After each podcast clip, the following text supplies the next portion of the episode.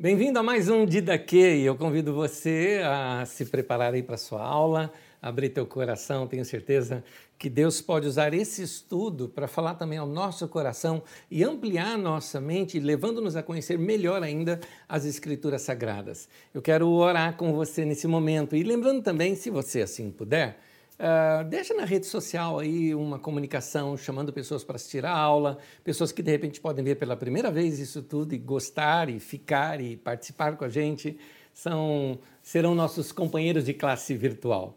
Vamos orar juntos?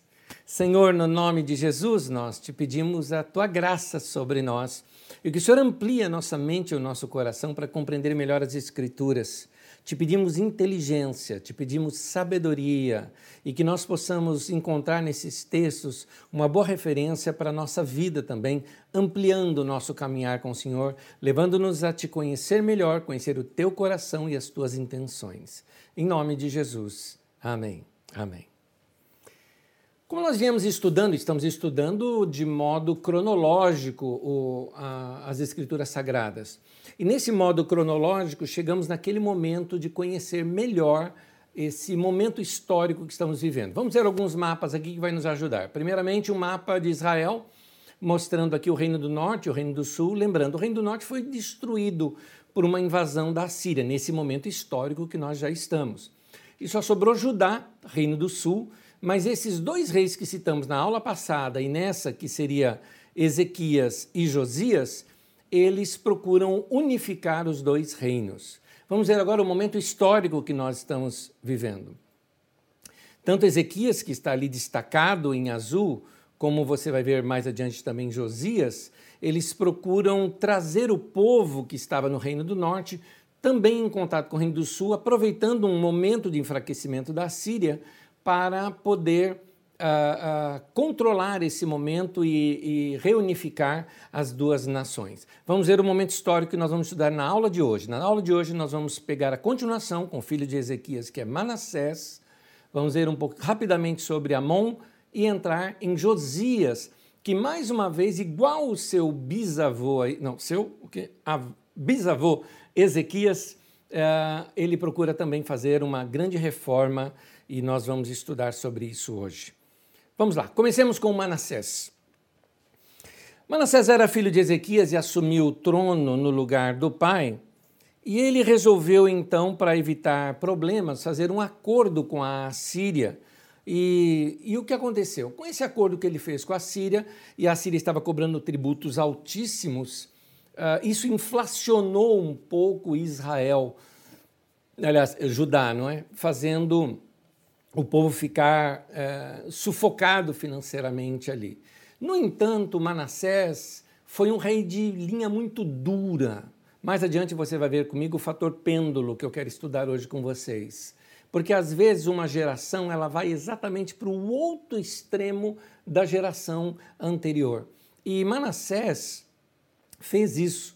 O seu pai, que era tão devoto a Jeová, tão uh, acabou com todo tipo de, de culto pagão ali uh, uh, nas terras de Judá, inclusive nas terras de Israel, Manassés fez o contrário. Ele fez acordo com os assírios, ele colocou coisas pagãs dentro do templo, ele permitiu o culto assírio, do, do deus assírio, dentro dos territórios de Judá, deixou o povo livre para cada um seguir a sua religião, Desse modo, o que aconteceu foi que, quando eu falo aqui a religião, não é como nós pensamos nos dias de hoje, que é simplesmente adorar um ídolo ou ter lá o seu culto. Não, não, não, não. Se refere a fatores sociais também, no comportamento social do povo. Então o rei tinha que ser mais rígido, o rei tinha que ser mais duro. E ele matou tanta gente que o texto chega até assim ser muito forte, dizendo que é, banhou de sangue a cidade. Vamos ver um texto bíblico, 2 Reis, capítulo 21, no versículo 16, diz assim que Manassés matou tantas pessoas inocentes que as ruas de Jerusalém ficaram alagadas de sangue. Ele massacrava qualquer tentativa de um levante político contra ele, principalmente de quem? Dos profetas. Este foi o rei que tentou matar e calar os profetas. Para você ter uma ideia, é, o rei é, Isaías, o profeta Isaías, foi alguém que uh, morreu durante o governo de Manassés, muito provavelmente, de acordo com como está lá no texto de Hebreus 11, que ele tenha sido cerrado ao meio. Aliás, eu tenho uma indicação de uma série de Isaías é, para você. Seria interessante se você pudesse ver essa série.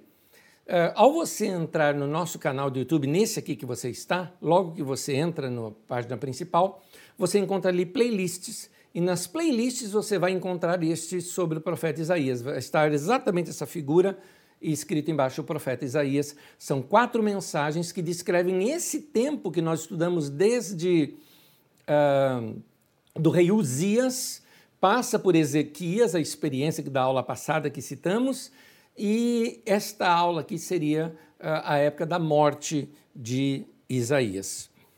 Durante esse período, a gente não tem muita notícia de resistência profética contra o rei. Porque quem falava contra o rei era morto, como Isaías, por exemplo, como eu já disse, deve ter sido cerrado ao meio. Então, esse, essas histórias todas que, que são narradas acerca desse rei são das piores possíveis. E aí, o texto de Provérbios, no capítulo 29, versículo 18, diz que onde não há profecia, o povo se corrompe, diz o texto. Sempre que os profetas, aqueles que deveriam estar ali para equilibrar as diretrizes do governo e eles se calam, a corrupção entra.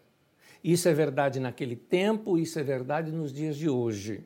Sempre que a igreja se alia com o governo e não se torna profética, não se torna. Porque é, quando ela se alia com o governo, ela está comprometida com o governo. Então ela tem que bajular o governo e ela tem que aceitar tudo que o governo faz. Não pode falar contra, porque ela está tomando proveito do governo. Isso em, nas três instâncias: municipal, porque está recebendo favor da prefeitura, é, estadual, porque é alguma coisa dentro da denominação, e principalmente nacional, como vocês viram aí recentemente, essa tentativa que vai continuar essa tentativa via Congresso Nacional de que sejam perdoados é, dinheiro, dinheiro de lucro, que igreja não deveria ter lucro, dinheiro de lucro que é sim tributado para qualquer empresa, por isso a igreja também tem que ser tributada se ela tem lucro.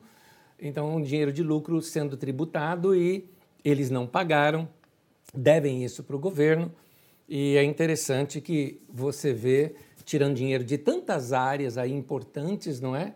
E, na verdade, dando aí eh, um bilhão mais ou menos para saldar dívidas de igrejas de todas essas que normalmente estão na televisão.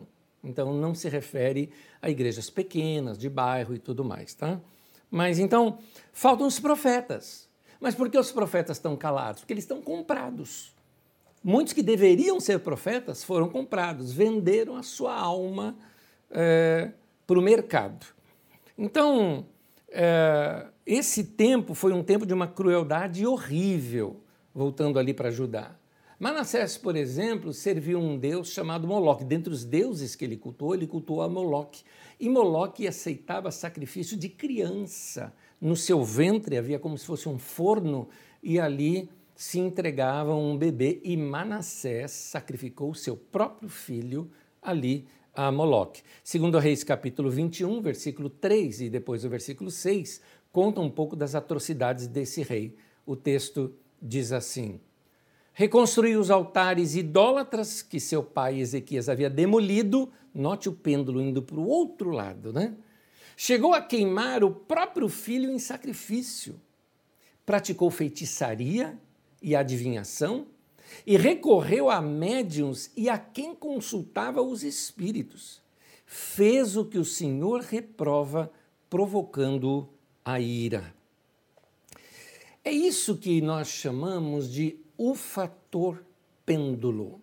Guarda bem isso, porque há uma tendência numa geração em que, quando uma geração tem uma forte experiência numa área, eh, na próxima geração há uma tendência dessa geração ir para o outro extremo. Quando a gente pensa em torno da igreja, é isso que acontece também. Você nota quando alguma doutrina ou algum costume é fortemente enfatizado numa área, a próxima geração geralmente cresce com aversão àquilo, indo para outro extremo. Isso também acontece nas questões, como estamos vendo aqui no próprio texto bíblico, nas questões governamentais. Quando um determinado governo enfatiza muito uma área, uma tendência, se o outro governo não for subsequente deste, for oposição, ele vai exatamente enfatizar uma outra área. E assim, nesses extremos, uh, muitas vezes se cometem diversos erros, como foi esse caso aqui, esse rei levou exatamente para o outro lado. Uh, esse rei é conhecido como o rei mais sanguinário que existiu. Foi o pior rei que já teve em Judá. E isso é narrado principalmente na história deuteronomista. Quando Manassés morre, Amon, o seu filho, ele assume o seu lugar e deu continuidade à mesma doutrina e à mesma forma de governo de seu pai. E novamente ali aparece de novo esse fator pêndulo, sabe por quê? Porque assim que Amon morreu, que Manassés morreu e Amon assume e continua do mesmo jeito do governo que acontece, alguns eh, líderes da nação que são chamados nos textos bíblicos de o povo da terra. Que era esse povo da terra? Normalmente latifundiários, homens poderosos, homens de riqueza, homens que de uma certa forma tinham uma forte influência política na nação. O que, que eles fizeram? É, a, a, quando Amon foi para o extremo, um grupo de pessoas assassinou Amon, certamente pessoas que tinham negócios ruins ali com ele, não é? é que não estavam contentes com o seu governo e uh, conspiraram contra ele. Mas o que aconteceu? Esse povo da terra, esses assim chamados latifundiários ou gente forte na política, uh, reagiu e massacrou todos esses homens que mataram a Amon e que tinham conspirado contra o rei e proclamaram o filho de Amon seu sucessor. Quem era o filho de Amon? Nosso tema de hoje, Josias. Só que Josias tinha oito anos de idade quando ele assumiu o trono. Então, eh, se esses homens eh, colocaram eh, um garoto de oito anos de idade no poder, é claro que essa criança não estava preparada é, para o trono. O que acontecia era que havia um movimento ali na nação. Veja bem, Manassés matou Isaías. Amon estava indo igual a Manassés. Quando Amon foi morto, esse povo coloca Josias no lugar, baseado em quê? Baseado numa profecia de Isaías.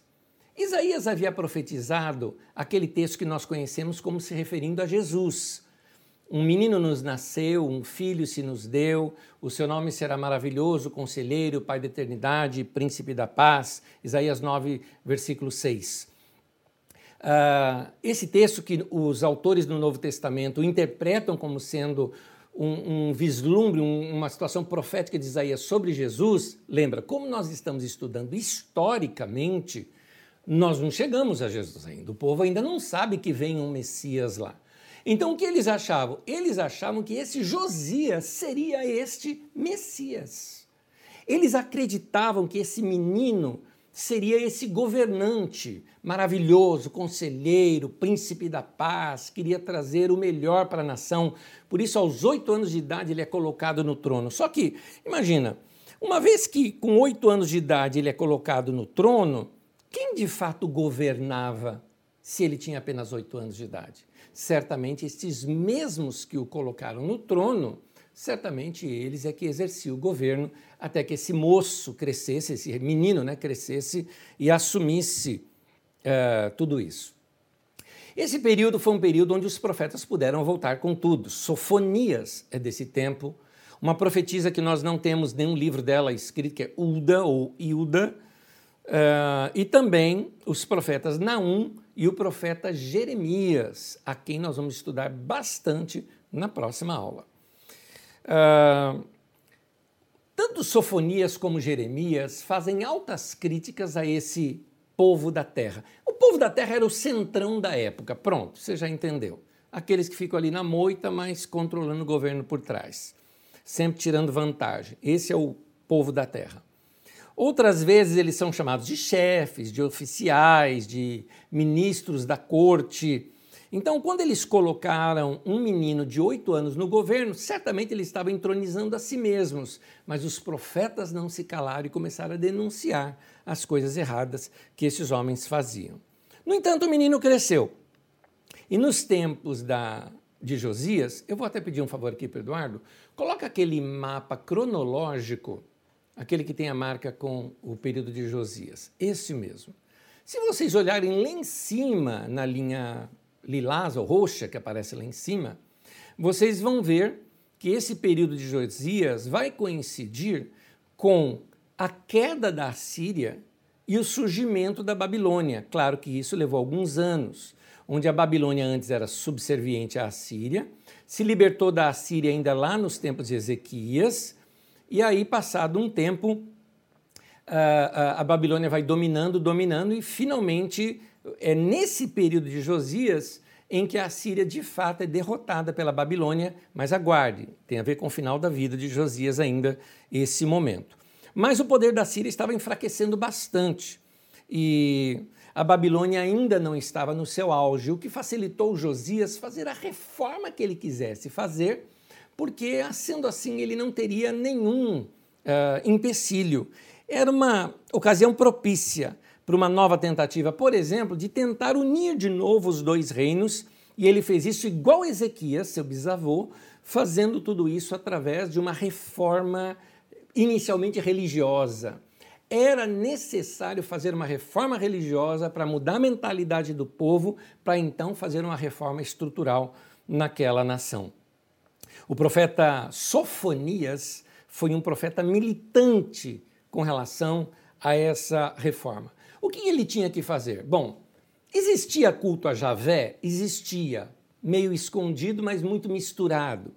É, foi encontrado na arqueologia, por exemplo, templos é, para Javé, mas Javé era casado com Astarote, por exemplo, então eram cultuados vários deuses dentro do mesmo templo. E daí por diante. Josias então manda acabar com tudo, tudo, até os templos para Javé que existiam, os altos, que eram apenas pontos de adoração a Javé, que seria assim, uma grande coluna com um nome ou algo assim parecido, e ali se adorava e se oferecia sacrifícios, tudo isso tinha que ser tirado.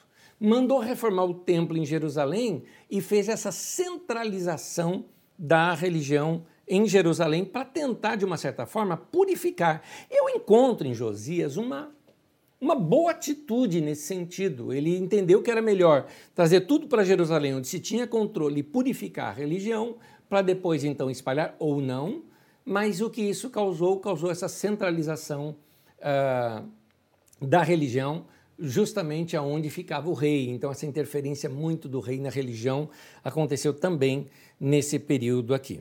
Nesse período em que ele está então mandando fazer uma grande reforma no templo, ele fez uma reforma imensa no templo e, e confiou dinheiro na mão das pessoas que ele consideravam gente fiel para que comprassem uh, os materiais e pagassem os trabalhadores e reformassem completamente o templo.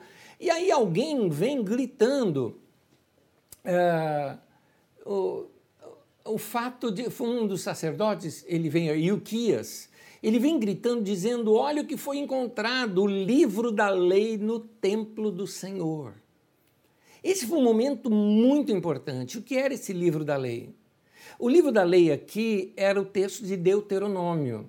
Um texto de Deuteronômio que provavelmente na época veio é, dos levitas do Reino do Norte, certamente estava na época de Ezequias, que usou esse texto. Tem os acréscimos dos redatores de Ezequias ali no texto de Deuteronômio, e agora chega nas mãos de Josias. Josias, então, o, o Ilquias começa a ler o texto para Josias não foi o Ilquias, foi o secretário do, do, rei que começa a ler. Ler o texto para Josias, ele se humilha, ele busca Deus, falou: estou entendendo porque a nação está desse jeito, nós desobedecemos a Deus e nós vamos obedecer o Senhor. E ele começa a seguir radicalmente tudo que está escrito ali em Deuteronômio e começa a fazer uma reforma em toda a nação. E o que ele faz? Começa pelo extermínio dos lugares pagãos, por exemplo, tem um aqui que é importante a gente ver, porque no Novo Testamento nós vamos ter que voltar nesse momento histórico. Grava isso. Tinha um lugar chamado Vale de Inon, o vale de Ben Inon, vale dos filhos de Inon. O que era esse Vale dos Filhos de Inon? Vamos imaginar aqui a cena, porque nós não temos foto disso hoje, porque o Vale de Inon hoje não existe mais. Ali já foi aterrado, tem uma estrada ali no lugar hoje, então não tem fotos disso. Então, Jerusalém, imagine aqui, Jerusalém é como se você tivesse um monte grande, que é o Monte Sião, bem no centro de Jerusalém, um monte aqui, o Monte Sião. Então, essa colina bem grande, ali fica Jerusalém. Quando você tem uma colina, obviamente você tem um lugar onde algum lugar ali passava um rio ou algo parecido. Rio Velho, ao longo dos tempos, vai criando erosões. Nessas erosões existem assim quase que umas cavernas, né? Um vale profundo, bem profundo ali, onde passava o riozinho lá embaixo, tal, mas aquela uh, caverna, vamos dizer assim. O lugar, uh, no período principalmente de Manassés, foi construído ali um local chamado Tofete. Tofete é, era um templo dedicado a Moloque. Então, só para você ter uma ideia como é que era esse lugar, vamos imaginar uma cena bem tenebrosa. Essas típicas de bruxarias, de feitiçarias, como aquelas assim que você vê em, em, em filmes de Indiana Jones, por exemplo, tá? Essas, mais ou menos esse estilo assim. Então, aquele templo lá dentro, lá dentro do vale, aquele templo obscuro, aquele templo assim, uh, uh, com cara de diabólico, sabe? Assim, com essa cara mesmo que você possa imaginar. Ali tinha a estátua de Moloque com um forno no seu interior e ali eram sacrificadas criancinhas. Nesse ritual, os sacerdotes tocavam pífaros e tamborins. Então, neste barulho todo, né? por isso que o nome é, Tofet, muito, é muito provável que isso venha de Tiferet, porque os sacerdotes dançavam, tocavam os pandeiros, os tamborins e os pífaros por ocasião da adoração, na hora em que a criança está sendo sacrificada. Para quê? Para que o pai, ao escutar os gritos da criança, não corresse para arrancá-la dali. Então, uh, essa cena ela é tenebrosa desse jeito mesmo. Este vale de Inon é, é interessante, eu vou te mostrar como é que Josias profanou isso. Só que antes, vamos ler uma profecia de Jeremias, onde ele narra como era esse vale de Inon. Jeremias 7, versículo 30 em diante, diz assim: Os de Judá fizeram o que eu reprovo, declara o Senhor. Profanaram o templo que leva o meu nome, colocando nele imagens dos seus ídolos. Construíram o alto de Tofete, no vale de Ben Inon. É, quando fala alto, não é alto de altura, tá? é local de adoração. Uh, para queimarem em sacrifício seus filhos e as suas filhas, coisa que nunca ordenei e que jamais me veio à mente. Josias então faz algo com esse vale de Ben Inon. Ele tinha que profanar esse lugar para que nunca mais tivesse culto ali. Ele então transforma aquele lugar no lixão da cidade. Ele profanou inicialmente o local, jogando ali uh, corpos de pessoas uh, não dignas e que tinham sido mortas. Gente que foi morto por uh, pena de morte ou, ou mortos de guerra ou coisa parecida, esses cadáveres jogado ali para profanar aquele lugar. Com o tempo, este lugar é, do Vale de Inon se tornou o depósito e o incinerador de lixo de Jerusalém. Se lançavam ali cadáveres, por exemplo, para serem consumidos pelo fogo, e se acrescentava enxofre lá naquele lugar para uh, ajudar na queima ali daqueles cadáveres. Quando se lançavam cadáveres, por exemplo, é, quando caía no fogo, ele era completamente consumido. Quando os cadáveres ficavam nas encostas, porque o vale era muito profundo, você jogava lá de cima, de repente não foi com força suficiente para cair lá no meio, lá embaixo, então ele começava a ficar assim nas encostas, e porque ficava assim lá nas encostas, aquela carne ficava aberta, o que vermes uh, e bactérias tudo mais iam corroendo né? aquele corpo, consumindo aquele corpo até que uh, fosse deixado ali somente os esqueletos. Mas isso tudo lá embaixo. Isso também ele fazia o seguinte: aumentava-se o fogo colocando ali enxofre exatamente para impedir uma pestilência. Então, todo o lixo da cidade agora era lançado naquele lugar. Pensa comigo. Um lugar onde o fogo não se apagava, onde uh, uh, havia vermes comendo aquelas carnes que lhe caíam. Esse lugar é o, o chamado Vale de Inon. No Novo Testamento, na língua grega, ele é chamado de Gehenna ou Geena, é assim que é chamado no Novo Testamento. Essa palavra é a que Jesus usa.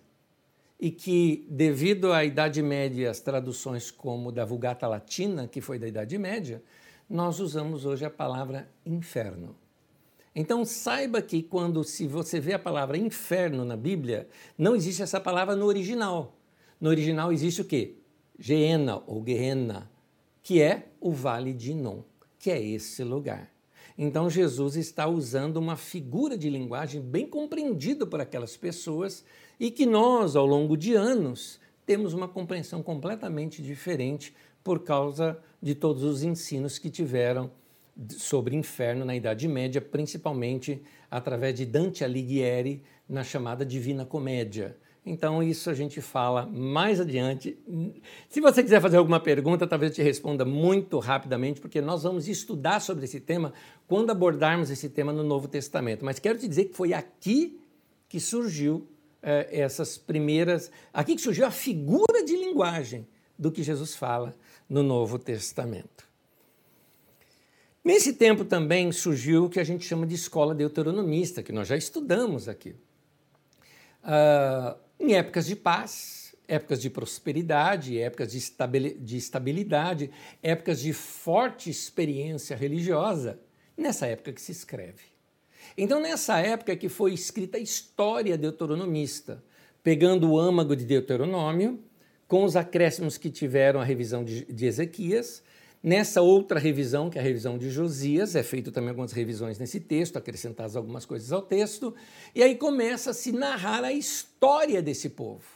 Narra-se a história desde Deuteronômio, e aí começa Josué, Juízes, pula-se Ruth, 1 Samuel, 2 Samuel, 1 Reis, e o livro de 2 Reis, só ele teve um fim nesse período aqui, até na história de Josias, ele vai da história de Josias e tem uma continuação desse livro que ela é escrita lá no cativeiro babilônico, fazendo com que a gente tenha o compêndio exatamente das escrituras sagradas que nós temos hoje. Então note bem, desde que você estudou comigo aqui sobre Josué até agora, todo esse período histórico foi escrito nesse, nesse tempo que nós estamos agora e revisado ainda mais alguns anos no futuro no, dentro do cativeiro do exílio babilônico. Com isso tudo, foi feita uma centralização dos, do culto lá em Jerusalém. Essa era a intenção dos escritores, no próprio escritores deuteronomistas, casados com essa ideia de Josias, eles apoiavam perfeitamente, né? Textos antigos que dizia no lugar onde eu colocar o meu nome, esses interpretam como sendo em Jerusalém, no templo de Jerusalém, e muitos outros locais de adoração a Javé existia, não era só Jerusalém. Parte dos altares mesmo que Ezequias colocou por terra era culto a Javé, mas feito em outras cidades. Haviam festas anuais em diversos lugares, onde eram relembradas as alianças, Siló, por exemplo, ao norte de Betel, era um desses lugares. Em Juízes, capítulo 21, no versículo 19, o texto diz assim: Há, porém, uma festa anual do Senhor em Siló, ao norte de Betel, a leste da estrada que vai de Betel a Siquém, ao sul de Lebona. Como vocês veem, já existia é, cultos em outros lugares também, mas tanto Ezequias quanto Josias resolveu terminar com todos esses cultos e trazer tudo para Jerusalém procurando uma unificação do reino, fortalecendo a monarquia. Uh, uh, Josias faz doações pessoais, o que os escritores o colocam como um grande exemplar, né? porque afinal de contas ele doou do seu próprio dinheiro. O caso é que aquele dinheiro do rei vinha do povo. Né? É igual quando acontece quando você vê alguma obra, por exemplo, né? E aí fala, ah, o governo fez tal obra. Ah, foi com o dinheiro nosso que fez, então não devo nada para ele que fez a obra, né? É, é igual quando acontece isso muito em cidade, no âmbito municipal isso acontece muito. Quando se asfalta uma rua e fica lá a faixa, né? É, agradeço a Santo Expedito pela obra alcançada, né? Agradeço ao vereador fulano de tal, né? Pela obra que ele fez. Como se ele tivesse feito do bolso dele, né? Não fez, fez com dinheiro público. Mas, voltando aqui ao texto, ah, o que isso proporcionou, proporcionou um forte controle da religião. Então, fortes recursos financeiros, centralização em Jerusalém, a religião agora estava debaixo do comando do rei, então isso fez uma unificação ali na, uh, na religião em Jerusalém, uma unificação também uh, de Judá, como sendo uma espécie de, de ponte agudo, de líder naquele momento em, em que o próprio povo do norte começou a segui-los. Nesse tempo, há uma forte popularização dos textos de Deuteronômio. Deuteronômio era um texto muito importante que havia sido usado lá atrás, na época dos levitas, que iam de cidade em cidade ensinando a lei para o povo. E a lei é boa, a própria Bíblia diz que a lei é boa. No Novo Testamento, Paulo apóstolo fala: a lei é boa. Agora, é aqui que eu preciso entrar num ponto com vocês. Quase que saindo agora aqui do Antigo Testamento e vindo para o Novo, para a gente entender uma coisa.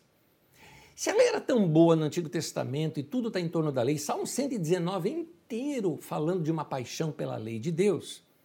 Por que no Novo Testamento a lei é ensinada em contraposição à graça? Por que isso? A gente vai entender isso melhor no Novo Testamento, quando nós estudarmos sobre os fariseus, sobre os saduceus, e por que Jesus combatia alguma dessas coisas e Paulo apóstolo mais ainda. O caso é que a gente às vezes confunde o que o Antigo Testamento está chamando de lei com o que o Novo Testamento está chamando de lei. Deus que criou a lei é o mesmo Deus de toda a graça do Novo Testamento. Deus não mudou. Jesus não veio pregando um outro Deus e uma outra lei. Jesus veio nos revelando quem realmente era Deus e reinterpretando a lei. É como se Jesus dissesse: Vocês não conhecem meu pai, meu pai não é assim. Ele conhecia o pai, ele sabia: Meu pai é bom, vocês estão interpretando errado. Vocês ouviram o que foi dito? Ame o seu próximo e odeie seu inimigo. Todo mundo ouvimos, mas não está lei isso, só está ame o seu próximo, não está na lei odeia seu inimigo. Jesus tomou a frente e disse: Meu pai ama até os inimigos e ensina você também a amar os inimigos. Então, Jesus veio reinterpretando a lei, colocando a lei numa maneira certa de interpretar. E é isso que nós vamos estudar na aula de hoje. Como interpretar a lei, tanto do Antigo como a lei no Novo Testamento, como que a gente entende os mandamentos bíblicos no Novo Testamento. É interessante notar, porque quando a gente pega os Dez Mandamentos, as duas tábuas da lei mostram exatamente os primeiros mandamentos só se referindo a adoração a Jeová, né? o serviço a Deus, o amor a Deus, e os outros mandamentos, o amor ao próximo. Você vai ver essa questão do amor a Deus e amor ao próximo o tempo todo nas Escrituras Sagradas. Então, para entender a lei de Deus, que a lei de Deus ela era boa. Para a gente entender a lei de Deus, a gente precisaria converter ao Senhor e passar a amar e temer a Deus. Amar e temer a Deus são duas palavras-chave para a gente uh, interpretar a lei. Sem elas, nós não conseguimos interpretar a lei. Temer a Deus significa respeito, reverência, aquilo que é ensinado, né? Então, uh, esse amor a Deus e amor ao próximo, sem isso nós não conseguimos interpretar a lei. A lei ela tem muito a ver com a intenção do coração. Quando nós aprendemos a palavra de Deus, nós aprendemos a temer o Senhor, né? a ter reverência, amor, respeito, admiração. É, Deuteronômio 17, 19 fala né, para que você leia sempre o livro da lei, para que aprenda a temer ao Senhor. Então, todos os mandamentos eram fruto de um Deus que ama e que deveria ser praticado por um povo que ama. Pensa nisso aqui que eu estou falando. Todo mandamento de Deus é um Deus amoroso. e deve ser praticado somente por pessoas que amam. Porque se você pegar um mandamento de um Deus amoroso, mas praticado por gente que não pratica o amor, vai sair errado lá adiante. Quem começa, na verdade, a restaurar esse entendimento na igreja, apesar de todo mundo sempre o ver como evangelista e tudo mais, na verdade, na sua teologia, ele colocou isso num eixo muito bom. É Charles Grantham Finney.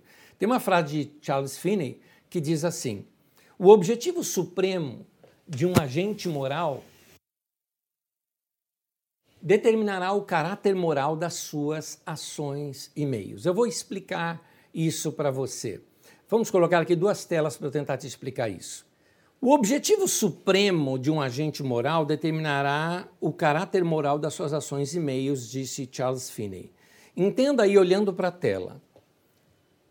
É o objetivo supremo que vai determinar o caráter moral de quem o fez. Agente moral é você. Quer ver? Coloca a próxima tela. Agente moral é você. Qual a sua verdadeira intenção? Qual é o seu objetivo supremo? É isso que vai determinar se algo é ou não é pecado. É muito interessante isso. Então, note: o que você faz, dependendo da sua intenção, é que vai determinar se o que você fez é pecado ou não. Então, vou tentar te explicar isso da seguinte forma. Uh, se eu der um ensino sobre humildade, estou falando a palavra de Deus, leio textos bíblicos, mas a minha intenção é que você se submeta a mim para que eu possa controlar você, é pecado eu ensinar sobre humildade. Entendeu isso? Quando um líder religioso ensina submissão à autoridade, não porque quer ensinar os valores de ordem e de organização, mas porque ele quer dominar aquele povo e tirar vantagem disso, o ensino dele, ainda que bíblico, é pecado. Por que pecado? Pecado é o alvo. E o objetivo supremo é o alvo. O único objetivo supremo, ele é duplo, mas é o único, né? É único, mas é duplo. O único objetivo supremo é, que um agente moral, eu ou você, pode ter para que ande em santidade, ande corretamente, é aquele que você já sabe: amor a Deus e amor ao próximo. Se eu estiver fazendo alguma coisa por egoísmo, egoísmo não tem nem amor a Deus e nem amor ao próximo. Tem gente que ama a Deus, mas vai massacrar o próximo. Não serve. Se ele o que ele faz baseado nesse, nesse objetivo, com esse objetivo supremo, aquilo se torna um desvio se torna um pecado. Então, nota que é a intenção que determina o caráter moral do que você faz. Se a lei é usada para ferir alguém ou para prejudicar alguém, sem amor, o caráter moral dela é ruim. Então, não é a lei do Senhor, ainda que se use o texto escrito. Na Idade Média se usava a Bíblia Sagrada para praticar, por exemplo, aquelas mortes todas que tiveram na Inquisição. Então, se o objetivo, se, se, se usa o objetivo errado, ainda que se use a palavra de Deus, aquilo é pecado. Deu para entender? Isso significa que uh, se como pastor ou como líder religioso eu ensino as bênçãos que tem na generosidade ou a fé que eu exerço no plantar e colher, mas eu ensino isso não para que a pessoa cresça, mas ensino isso para que a pessoa oferte mais e eu vou tirar vantagem daquilo, ainda que eu estou usando a palavra de Deus, aquilo é pecado. É importante a gente saber isso porque é nesse sentido que Jesus resume a lei em amar a Deus e amar o próximo. Agora você entendeu o resumo de Jesus? Jesus está falando desse objetivo supremo. Quem ama a Deus e ama o próximo praticou toda a lei. É isso. Então, converter a Deus, o que é se converter? Se converter é mudar a direção do seu coração. A minha direção era egoísmo, eu mudei, eu me arrependi, eu mudei de mente, mudei de atitude. Agora eu decidi servir a Deus e servir o próximo. Quando eu faço isso, eu estou exatamente convertendo o meu coração. Então eu posso praticar a lei porque eu sou um convertido. Porque se eu pratico a lei sem ter o coração convertido, mesmo praticando a lei, eu estou eh, fazendo o pecado. Porque estou usando para objetivos próprios. Então, sem amor, a lei é morta. É isso que Paulo diz, que a lei produz morte, que a letra mata. Paulo até usa esse, esse termo perfeito. Ele fala: a letra mata e o espírito vivifica. Paulo é perfeito nessa colocação.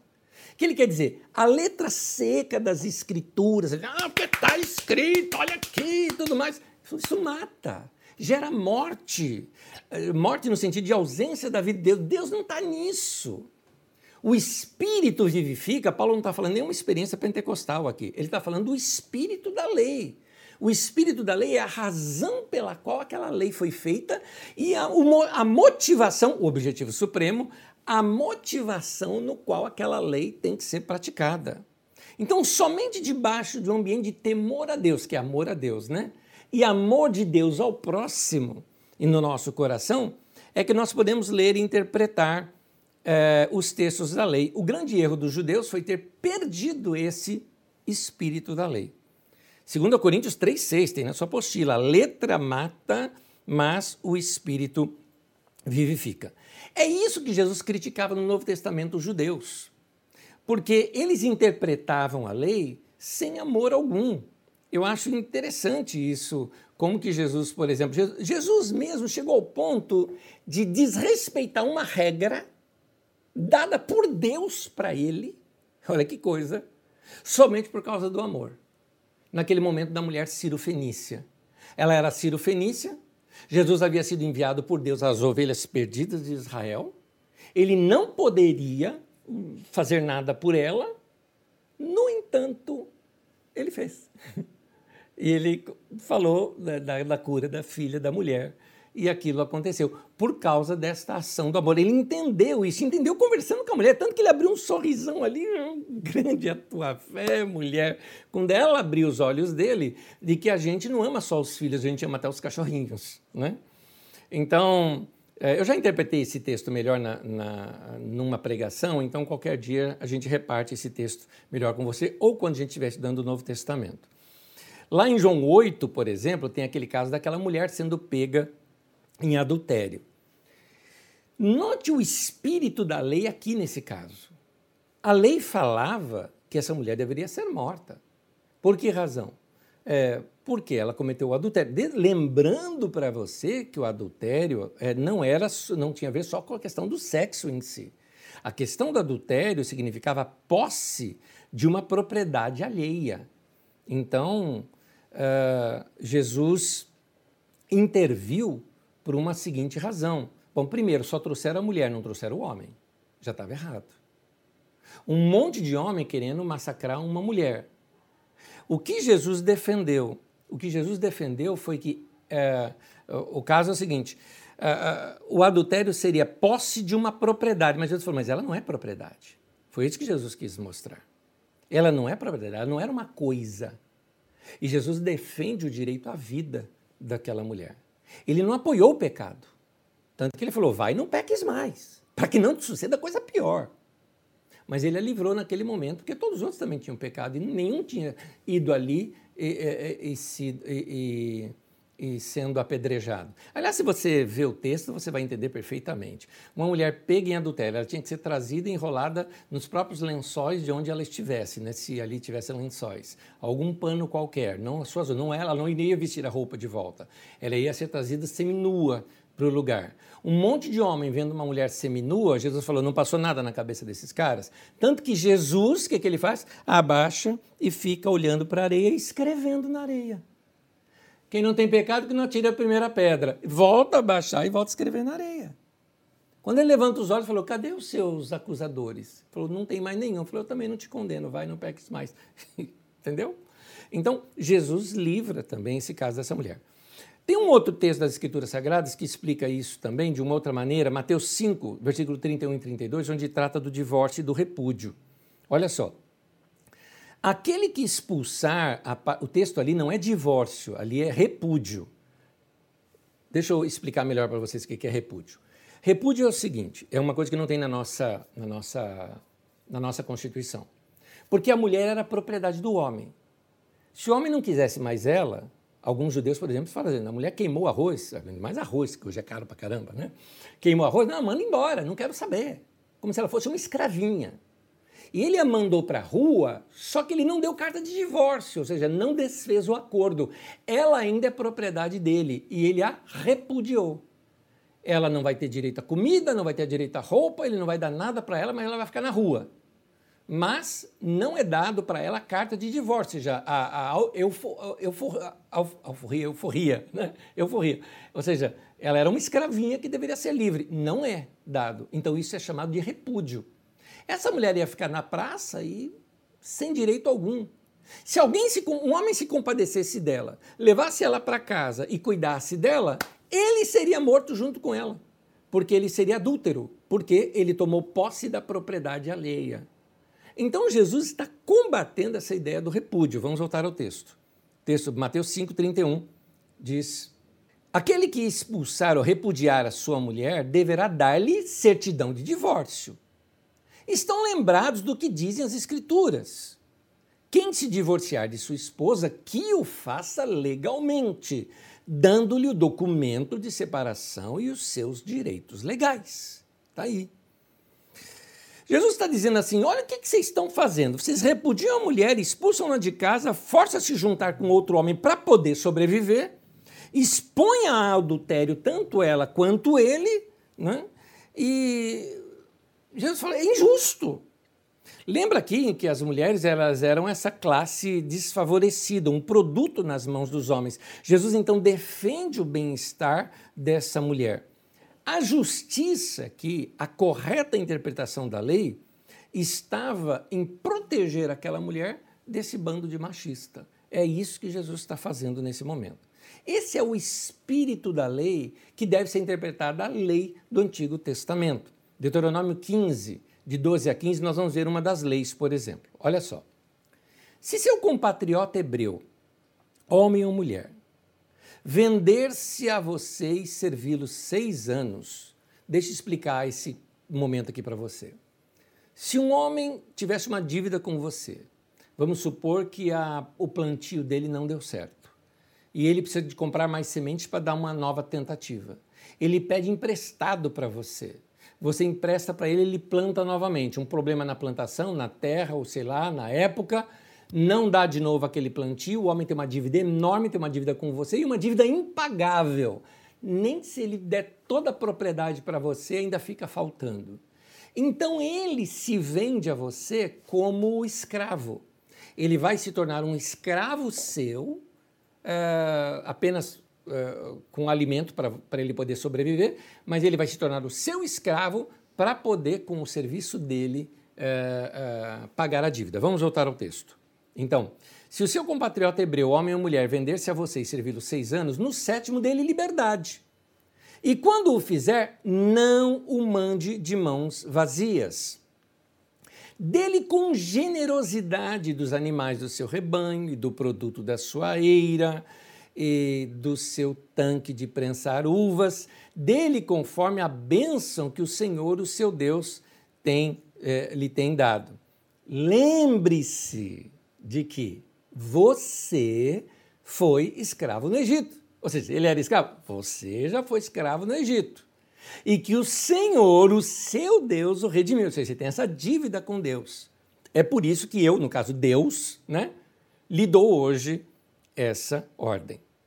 Então, uh, aqui está o espírito da lei. O homem, ele vem, ele pagou para você. No sétimo ano, dá uma coisa para o cara reiniciar a vida para ele.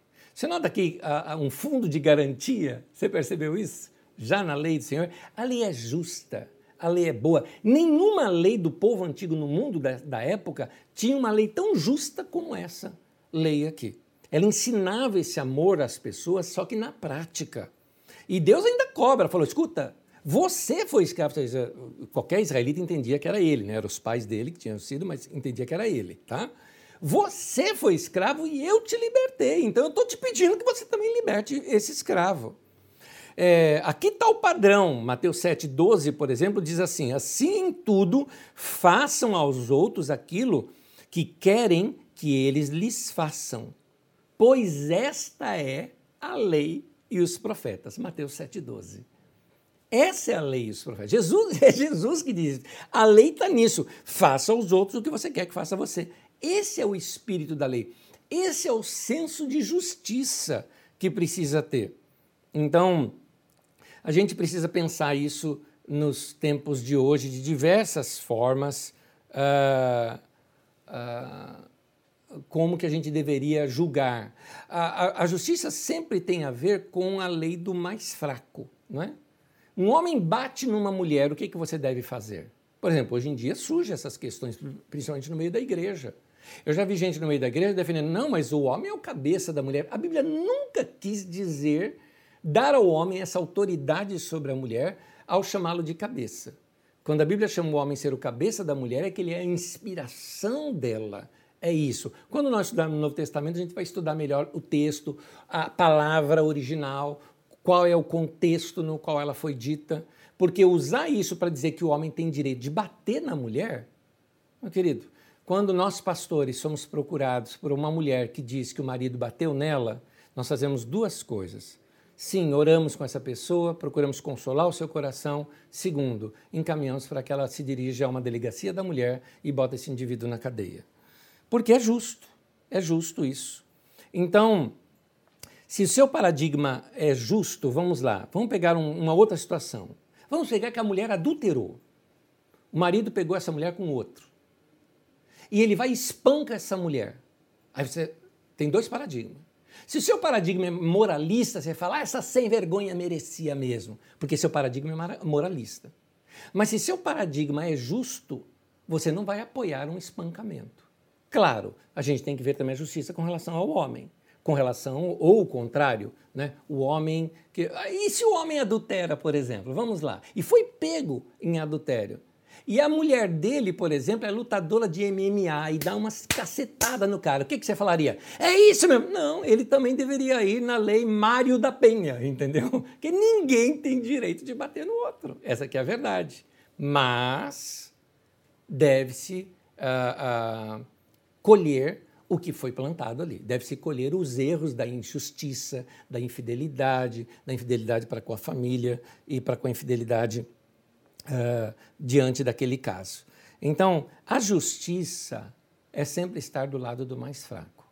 A justiça é nós fortalecermos e ajudarmos aquela pessoa que foi o ofendido na questão ou o mais fraco na questão. Todo Deuteronômio ele é proposto para nós aprendermos a praticar a justiça. Deuteronômio 6, por exemplo, 24 e 25, diz assim: O Senhor nos ordenou que obedecêssemos a todos esses decretos e que temêssemos o Senhor, o nosso Deus, para que sempre fôssemos bem-sucedidos e que fôssemos preservados em vida, como hoje se pode ver. E se nós nos aplicarmos a obedecer a toda esta lei perante o Senhor, o nosso Deus, conforme ele nos ordenou, esta será a nossa justiça. Vamos então interpretar alguns textos bíblicos de modo muito prático aqui. Por exemplo, na lei está sobre o sábado. Por que, que existe o sábado na lei? Então, algumas pessoas pegam sem o espírito da lei. Falam, não, mas tem que guardar o sábado, não pode fazer nada no sábado. Tá bom. Vamos pensar então no seguinte: eu moro num condomínio, ou você que mora num condomínio. Então, no sábado eu vou descansar no sábado.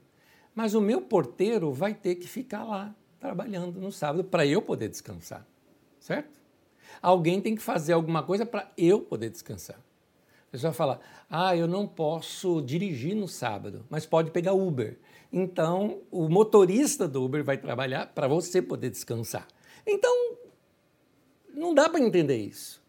Qual era a razão do sábado? A razão do sábado é que um dia o trabalhador tinha direito a descansar. Era isso.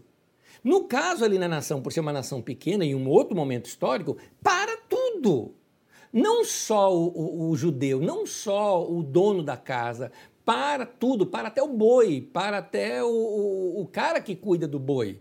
Para o, o escravo também, tudo, todo mundo tinha que parar porque aí é um, um, break geral. Assim a gente não forma escravatura como no passado, é, não sufoca as pessoas, eles precisam ter uma vida saudável. Olha só em Deuteronômio 5, versículo 13 e 14, diz assim: Trabalharás seis dias, e neles farás todos os seus trabalhos. Mas o sétimo dia é um sábado para o Senhor, o teu Deus. Neste dia não farás trabalho algum nem tu, nem teu filho ou filha, nem teu servo ou serva, nem teu boi, teu jumento ou qualquer dos teus animais, nem o estrangeiro que estiver em tua propriedade, seja um refugiado, para que, olha, aqui é importante, para que o teu servo e a tua serva descansem como tu. Pronto! Era essa moral da lei, era descanso para todos, era nesse sentido. Então, o sábado é uma lei trabalhista, ou seja, você tem que ter um dia de descanso porque seu corpo precisa. Deuteronômio 10, versículo 17, versículo 18, aliás, 19, até o 19, diz assim: Pois o Senhor, o seu Deus, é o Deus dos deuses e o soberano dos soberanos, o grande Deus, poderoso e temível, que não age com parcialidade nem aceita suborno ele defende a causa do órfão e da viúva e ama o refugiado, dando-lhe alimento e roupa. Amem os estrangeiros refugiados, pois vocês mesmos foram estrangeiros no Egito. É, nota aqui um amor que a gente tem que ter por aqueles que vieram para nossa pátria com uma mão na frente e outra atrás, fugitivos de situações nós temos aqui em São Paulo refugiados sírios, nós temos refugiados venezuelanos, nós temos uh, refugiados haitianos, nós temos aqui situações em que as pessoas fugiram de seus países querendo um recomeço, uma vida nova, e Deus diz: ame-os. Não, eles são humanos que nem você. Não importa cor da pele, não importa situação de língua ou estrangeiro, não, não abuse deles por eles serem estrangeiros, porque eles vão aceitar qualquer tipo de emprego. E aí você tem ali um funcionário com determinado emprego, você fala, não, vou mandar esse funcionário embora, pego esse outro sem registro nenhum, pago menos para ele, que para ele tá bom aquilo, ele não tem nada mesmo. Isso é malandragem. E Deus está dizendo: eu sou soberano, soberano, e eu vou cuidar dele. Você está indo contra mim fazendo isso. Então, nota o espírito da lei aqui. Deuteronômio 24, versículo 14 e 15, nos ensina o seguinte: ó, não se aproveitem do pobre e necessitado, seja ele um irmão israelita ou um estrangeiro, um refugiado, que viva numa das suas cidades paguem-lhe o seu salário diariamente antes do pôr do sol. Esse era o costume na época, porque as pessoas eram diaristas. Pois ele é necessitado e depende disso. Se não, ele poderá clamar ao Senhor contra você e você será culpado de pecado. Então, querido, se você. Eh, Deus está proibindo aqui que você tenha diferença de salário somente porque alguém é refugiado. Nossa discussão hoje aqui é até outra, inclusive, aqui no Brasil, a discussão é outra. Por que, que um homem e uma mulher têm a mesma profissão, a mesma responsabilidade e a mulher ganha menos do que o homem?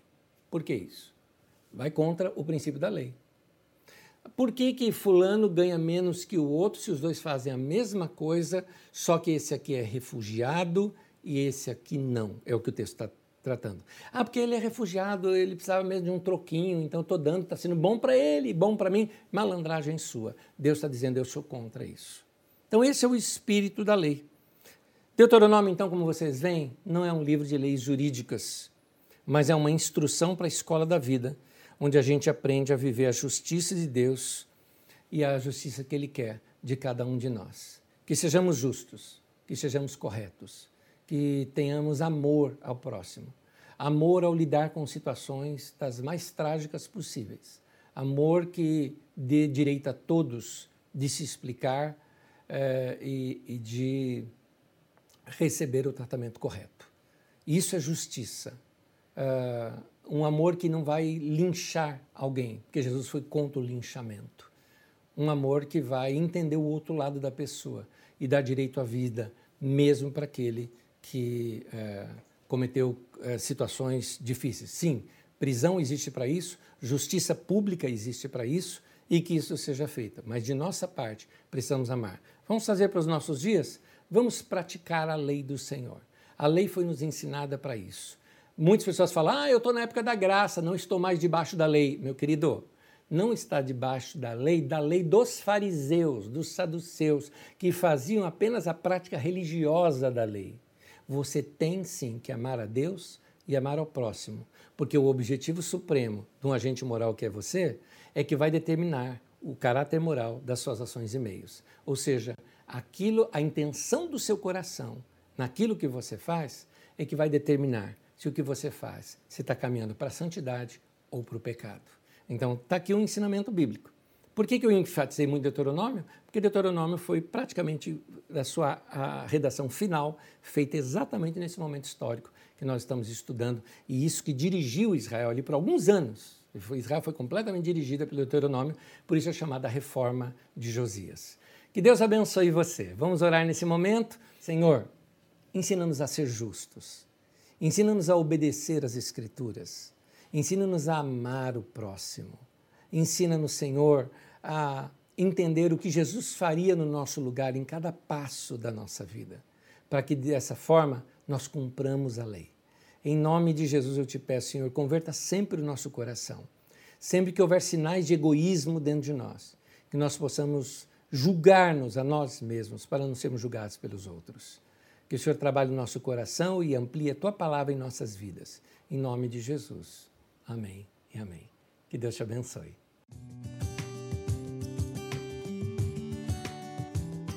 Voltando para o nosso momento aqui de perguntas e respostas, e eu quero lembrar, nesse momento que eu gosto de lembrar vocês, uh, de que a Carisma continua funcionando, continua aberta, no sentido de é, funcionando fora ali das suas quatro paredes. O que significa que é muito bem-vindo quando as pessoas participam também da igreja com suas contribuições, com suas ofertas. Então, se você tem sido abençoado nessas aulas que são dadas de graça para você e você quiser abençoar a sua igreja, é só você entrar em carisma.com.br barra contribuição e ali você pode fazer a sua oferta também abençoando a sua igreja para que a gente continue utilizando todos esses recursos aqui para chegar até você, não somente com essas aulas, com as nossas reuniões e tudo mais. E que Deus te abençoe, viu? Que Deus abençoe você. As perguntas de hoje, muito boas, vamos lá. Aqui vem uma pergunta que o fato de muitos cristãos apoiarem hoje a liberação de armas e a ideia de que bandido bom é bandido morto significa que estão interpretando a lei com os óculos do Antigo Testamento? Vamos separar duas coisas aqui. Primeiro, a expressão. Bandido bom é bandido morto. Interessante que alguns desses que defenderam isso estão presos agora. Deveria ser morto, por exemplo. Nós temos políticos que defenderam isso e hoje estão na prisão, sem contar aqueles que já estão quase lá, né, sendo encaminhados. É, deveria então se praticar dessa maneira? É, um, é, uma, é uma boa pergunta, né? Se eles realmente pensam isso, ou se era só campanha marqueteira para poder se eleger. É óbvio que eu entendo a ira de alguém que perdeu um filho para um bandido, que perdeu alguém querido para um bandido e tem aquele senso de vingança. Mas os órgãos nossos estão aí para que não somos nós que devemos vingar, é a justiça que deve ser feita. Ah, mas não é feita justiça no Brasil. Então o nosso problema é outro, é estrutural. Não é a, a minha mão armada que vai resolver essa questão. É? Eu penso da seguinte forma: você conseguiria imaginar Jesus hoje andando com um 38 na, na cintura? Se você consegue imaginar esse Jesus, então tenha o seu 38. Eu não consigo imaginar Jesus dessa maneira. Como eu sou imitador dele, eu fico longe das armas também e deixo as armas apenas para as polícias. Uh, sobre olhar isso com os óculos do Antigo Testamento, na verdade, não é do Antigo Testamento, mas do, de alguns do povo do Antigo Testamento e do Novo Testamento também, os fariseus no Novo Testamento. Porque o Antigo Testamento mesmo não defende isso. Ele narra que o povo fez isso, mas não é essa a defesa do Antigo Testamento. Por isso que eu falei, o espírito da lei é outro. É que eles perderam o espírito da lei. Jesus, quando ele vem, não tinha Novo Testamento escrito ele vem usando o Antigo Testamento e prega o amor baseado no Antigo Testamento. Então, o Antigo Testamento é muito bom, por isso nós estamos estudando. A Esther fez uma pergunta, eu citei até o nome aqui, será porque eu te devo essa. O rei Manassés foi gerado durante os 15 anos que foram acrescentados ao rei Ezequias. Eu não sei se você fez isso na forma de pergunta ou não, porque se você está afirmando, eu aprendi agora, porque eu nunca fiz essa conta. É só ir aí na Bíblia, fazer as continhas, a gente descobre, tá bom? Eu confesso para você que eu não sei, tá? Desculpe. Eu vou ficar nessa curiosidade e vejo depois para edificação pessoal, mas qualquer um de vocês podem também fazer essa pesquisa. Uh, uma outra pergunta que surge aqui é o seguinte: a lei não atingiu seu objetivo por causa dos problemas existenciais do homem? Interpretavam para fundamentar apenas as suas próprias ações? Sim, sim.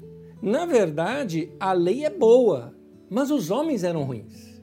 Não adiantava a lei ser boa se você não tinha uma aplicação correta dessa lei. Tanto que Jesus vem praticando a lei. Ele fala: Eu não vim para revogar a lei, mas para cumprir a lei. Jesus praticou a lei amando. Então, não tem nada de errado com a lei, tem mesmo é com a intenção do coração. Lembra do objetivo supremo, aquela lei de Charles Finney, aquele ensino, né, aquela teologia de Charles Finney? Que o objetivo supremo desse agente moral é que vai determinar o caráter moral de suas ações e meios. É isso. Uh, mais uma pergunta, estamos encerrando. Uh, Trazendo para os dias de hoje, qual deve ser a atitude do cristão diante de uma injustiça como a desigualdade salarial entre homens e mulheres, por exemplo? Protesto, declaração, protesta, traz à tona, não é? Eu acho que o cristão deve ser sempre um protestante, não é? Eu sou um protestante nesse sentido. Então ele deve esclarecer muito bem isso. Agora, Uh, se você é cristão e é o responsável por, por, por essas questões salariais e não está fazendo nada a respeito, então eu te convoco ao arrependimento e que você mude de coração, porque sua atitude de coração não condiz com a lei do Senhor, na qual você está submisso e tem que praticar, sim, Senhor, a lei do Senhor. Porque falta com amor a Deus e falta com amor ao próximo nesse sentido, de, de causar uh, esse dano a alguém que está fazendo o mesmo trabalho do outro e só por ser mulher recebendo menos. É injusto disso. Tá aí, gente, as perguntas foram feitas. Muito obrigado a todos vocês. Que Deus abençoe a cada um de vocês. E eu peço uma coisa: leiam os textos das Escrituras Sagradas. Leiam os textos finais aí de Segundo Reis e os textos finais também de Segundo Crônicas, porque eles vão narrar esse período da chamada queda de Jerusalém. Na próxima aula, nós vamos estudar de Josias até a queda de Jeru destruição de Jerusalém e o cativeiro babilônico. E vamos estudar o profeta Jeremias, que é o, o, o ator principal da próxima aula e o ator principal desse momento histórico. Nós vamos entender melhor a mentalidade e a postura daquele profeta. Que Deus abençoe a cada um de vocês. Até a próxima aula na terça-feira às 20 horas e o nosso culto no domingo às 10 da manhã. Deus te abençoe.